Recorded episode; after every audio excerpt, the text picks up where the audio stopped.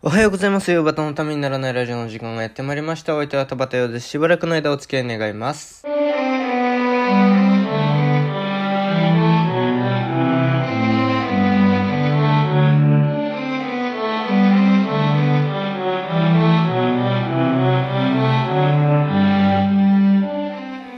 改めましておはようございます。田畑よです。10月5日月曜日、えー、ヨバタのためにならないラジオ、今日もよろしくお願いいたします。えーと、なんかね、えー、まあ季節も秋めいてきたという、いよいよっていう感じがしますけども、えー、昨日とんでもない目に遭いまして、で、な、何があったかっていうと、まああのね、未だに、あの、夕方というか夜、ご飯、あの、夜にね、散歩してるんですよ。で、公園行って落語一席聞いて、みたいな感じですよ。で、そんなことをしてたんですけども。で、それで昨日たまたまね、鍵を持たないで出たんですよ。で、公園でブラブラして、えー帰ってみたらドアが開かないんですね。あれ？と思って。あの鍵閉められちゃったかなと思って。ポでポケット探しても鍵ないですし。でどうしようかなと思って。ちょっとあの妹にねメッセージして開けてくれない？っつってメッセージして。であの毎週、えー日曜日の夜に上がる漫才師の動画をねあの2人でトークしてるっていう動画をね見てで、わら、あの、待ってたんですけど、一向に開く機会がなくて。で、さすがに、野宿ってわけにもいかねえなと思って。で、ピンポンしたんですよ。で、願わくば、まあ、妹が出てくれることを、えー祈ってたんですけども、えーま、未だに起きてて妹が出てくれることを祈ってたんですけども、えー、ま明日、明日、まあ今日ですよね。今日の朝早くに仕事に出勤しないといけないという母が出てきてしまうっていう、なんか罰、なんか決まりが悪いですよね。なんか申し訳ないなという気分になりながら、家にそ、あ、部屋にそそくさと入って、えー、いましたね。えー、今日もよろしくお願いします。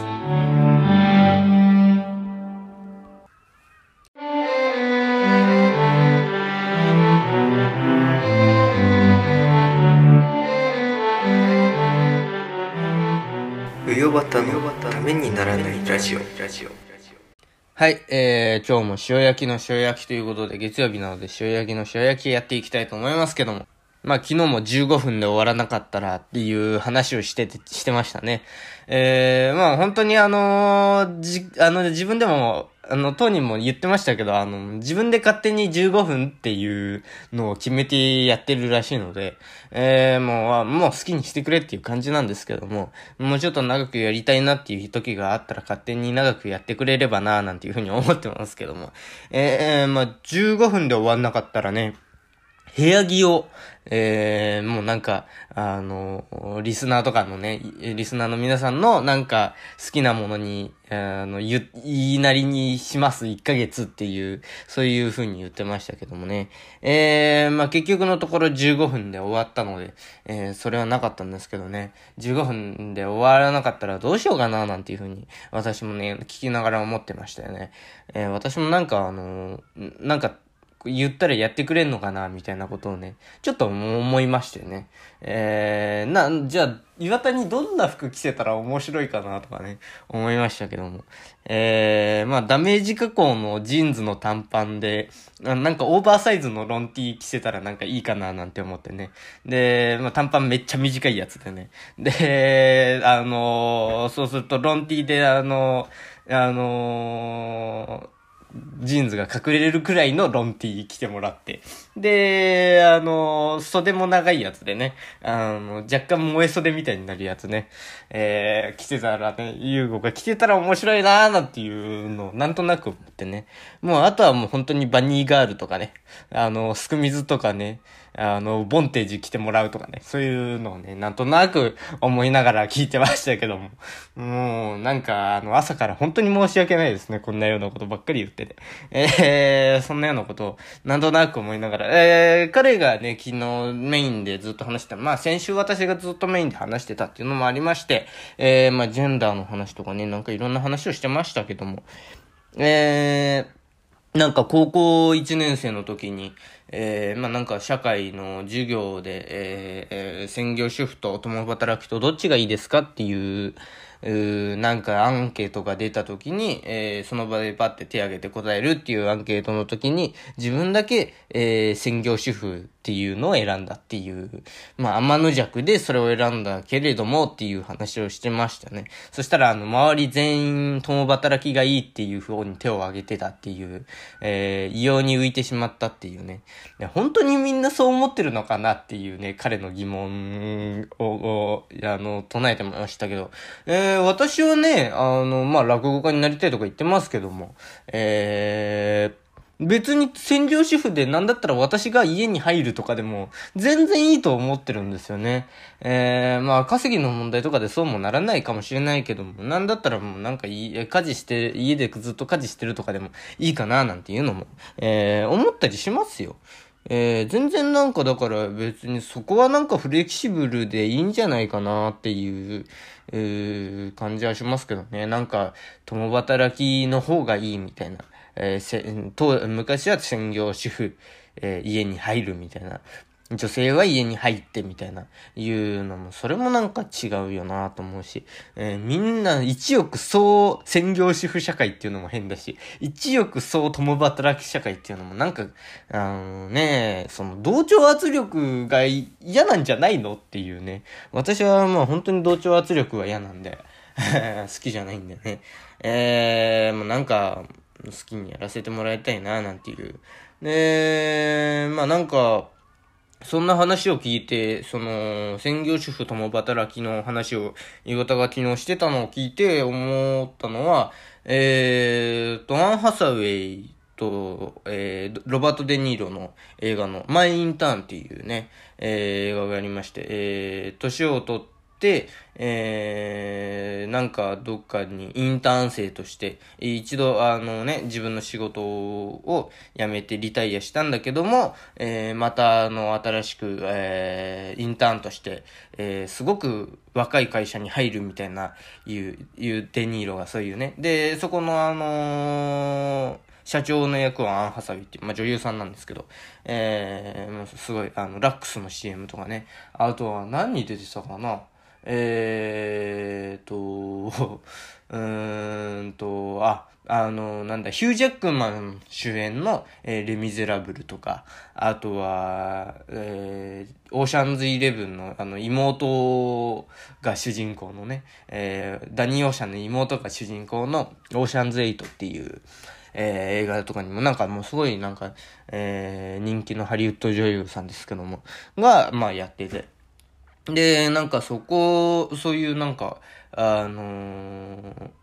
その話では、えー、アン・ハサウェイが働いて旦那さんが、えー家に入ってっていう感じでやってて、ああ、あのうちいいな、なんていう風に。まあなんかその中でもなんかいろんなドラマが繰り広げられていくんですけどもっていう、まあインターンのなんか世界線っていう、世界観っていうのは、なんかすごくなんか、えー、好ましいというか魅力的だな、なんていうふうに、私は、なんかそれを、その夕方のね、専業主婦、共働き問題を、が、を言ってた時になんとなく、まあ、インターンを思い出したっていう、えー、感じで、なんか、あの、新しい時代の形、あれなんじゃないかな、ああれも、新しい時代の形の一つなんじゃないかなというふうに、えー、思いましたね。その映像作品つながりで、えー、まあ、のだめカンタービレを岩田が見たと。えー、で、まあ、面白かった。家であの、笑いながら見てたなんていう話をしてましたけども。えー、その中でも、あの、今見たら、ええー、って思う、うんって引っかかっちゃう表現があるっていう、そういうのありますね。私もわかります。そのドラマとか映画とか見てて。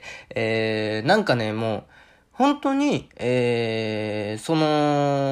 そういうものをなんかあった、ああの、最新を取り込んでるみたいな、えー、あの、作品であればあるほど、なんかあの今のズレが気にな、今とのズレが意外と気になっちゃうもんだったりして、なんかもうなんか、よっぽど巨匠とかすごい人が作ったみたいな、もうなんかあの、黒沢映画でそんなものは感じませんよ。黒沢映画とかなんかその、山、山田洋次監督の映画も、まあ、まあ、そういうものだろうというか、まあ、比較的なんかそ、そこは、あの、意外と現代的な感覚でやってるんだろうな、みたいなところも山田監督のはあったりするし、あとは小津安二郎とかね、えー、なんか、ま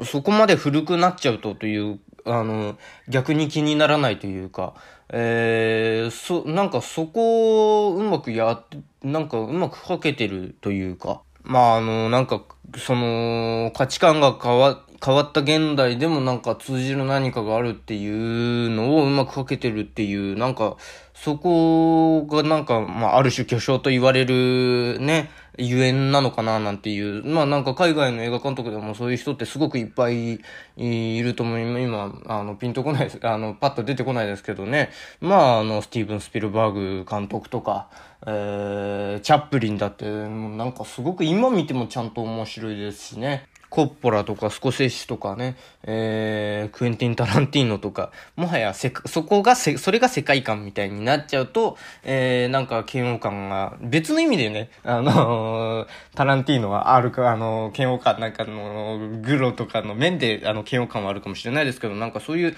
なんかいわゆるジェンダー感みたいなので、の、なんか、は、意外となんか薄かったりするのかななんていうふうに、えー、思いましたけど、まあ確か、えー、なんか、で、まあ、あの、岩田が、その、のためを見て、えー、なんだろうっていう、うん？って思ったのが、ま、なんか、いまいち正確には分かんなかったんですけども、まあ、あの、小出圭介さんが出てくる、えー、ますみちゃんっていう役があるんですけども、えー、まあ、これは、あの、まあ、えー、まあ、いわゆる、えー、ゲイというか、まあ、そういう方ですよね。で、まあ、原作にも出てくるって人物だと思うんですけども、えー、まあ、それが、なんか、うーんって思ったっていうふうに彼は言ってたんですけども、まあ、私がね、それ、のだめをなんかもう、そんなにジェンダーとかに明るくない、あの、よく分かってなかった、えー、自分に見てたから、なんか、見てて、なんか今見てもあんまり変、あの、不自然に思わないのかもしれないけど、えー、まあなんか、そんなに変かなっていう。あんまりなんか、この間の再放送見てても気にならなくって、うーん、ありなんじゃないかなっていうう感情はしたんですけどもね。まあなんかそれ、そこはまあ人それぞれなんだろうなっていうのもありますし、えー、なんかすごいますみちゃんは魅力的な人物だなーなんていうふうに、えー、再放送を見て思いましたけどね。えー、まあどうだったんだろうかなっていう。えー、それで言うと、えー、なんだこれっていうすごくなんか、ええー、って思っちゃったのって、えー、この間、まあ、何の気なしに踊る大捜査線の劇場版2作目、えー、え、もうレインボーブリッジを封鎖せよですよ。もう見たんですよ。えー、アマゾンプライムビデオにあったんで、ああ、あるなと思って。そういえば見てないなと思って、えー、踊る大捜査線、えー、ムービー2、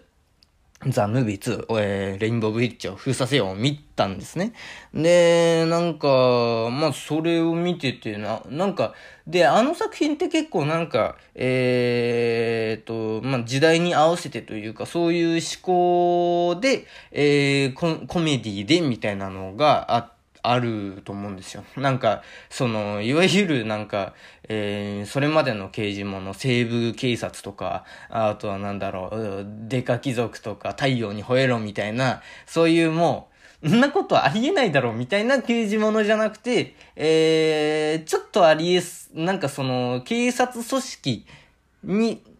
の話みたいないう感じなんですよね。で、多分それを最初にやった世代なのかな、みたいな、そういう、私の中でそういうイメージなんですけども、で、だからなんか結構新しい価値観でなんかサイバー犯罪というかなんか、えー、そういうのを使って操作するみたいなのとか、えー、なんか組織のね、形みたいなのが、えー、管理官とか、えー、そういうのがね、なんかいろいろ出てきて、所轄とか、えー、本店とか、なんかそういうのがなんかバーって出てくるっていうのが、まあすごい特徴だと思うんですけども、えー、それを見てて、まあなんかその、マヤミキさん演じる、えー、女性の管理官、まあ偉い人がね、あの湾岸署内で、えー、発生した、お台場で発生した、えー、殺人事件の、えー、まあなんか、仕切りで来るんですけども、なんかあのず、だんだんだんだんずれていって、みたいなところがあって、で、他にもなんかそれと同時にいろんな事件が、えー、起きて、えー、なんかその、本店と所轄のなんか圧力みたいなのがっていうのが、まあ、まあ結構ずっとメインで書かれ、あのずっと書かれてるストーリーではあるんですけども、まあそれが、まあなんか今回もあって、まあ当時としては最新だと思うんですけども、なんか今見た見たらなんか、その当時の最新が今見たらめちゃくちゃなんかあの時代錯誤に見えちゃうというかね、えー、いうのがあって私は、ん？っていう首をひねりながら、えー、見てました。まあ作品としてはね、まあ、えー、まあ踊る大捜査線ですからつまらないことはないというか、まあ好きな人は好きだよねっていう のはあるんですけども、えー、まあなんか演出が過剰だった、過剰だな、みたいなのは思ったり、なんかまあいろんなこと、まあなんか、いろんなところでなんか引っかかっちゃって。で、ちょっとなんか、あのー、うまく楽しみきれなかったんですけど。で、多分そういうのって人それぞれ、個人差もね、なんかそういう価値観の差ってあると思うんで、多分岩田と私の間でもそういうのってあるし、さっきのあの、えー、のだめカンタビレのことでもありますしね。で、なんかそういうのがあって、なんか、えー、相変わらず難しいなっていう感じがしましたね。まとりあえずご報告までに。ためにならないラジオ。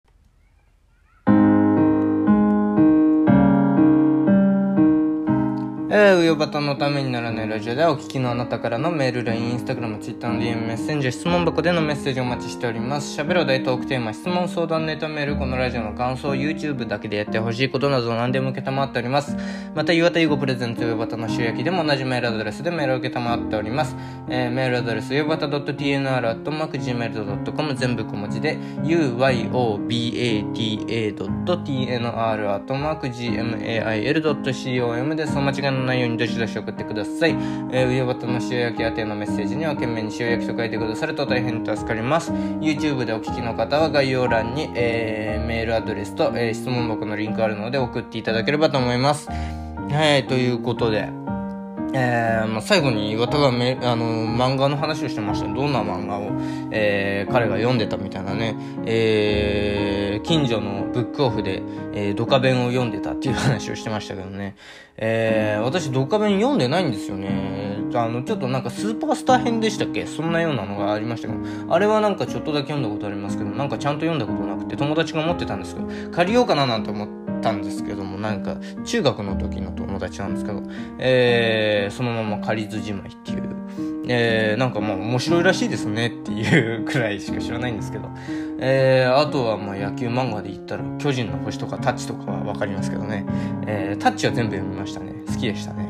えー、あれも今読んだらなんか時代錯誤感すごいんだろうなーなんていうふうに今思いますけどね。えー、女の子の描き方とかね。えー、そうなんだろうなっていう。えー、彼の家になんか一度行ったことがあって、その時になんか、キャプテンっていう千葉哲也さんの、千葉明夫さんでしたっけ？千葉哲也さんの弟さんのね、漫画があったななんていうのを、昨日の話を聞いて、えー、思い出しました。はい、それでは素敵な一日を送ってください。あお聴きいただきありがとうございました。また明日お耳にかかりましょう。田畑洋でした。ありがとうございました。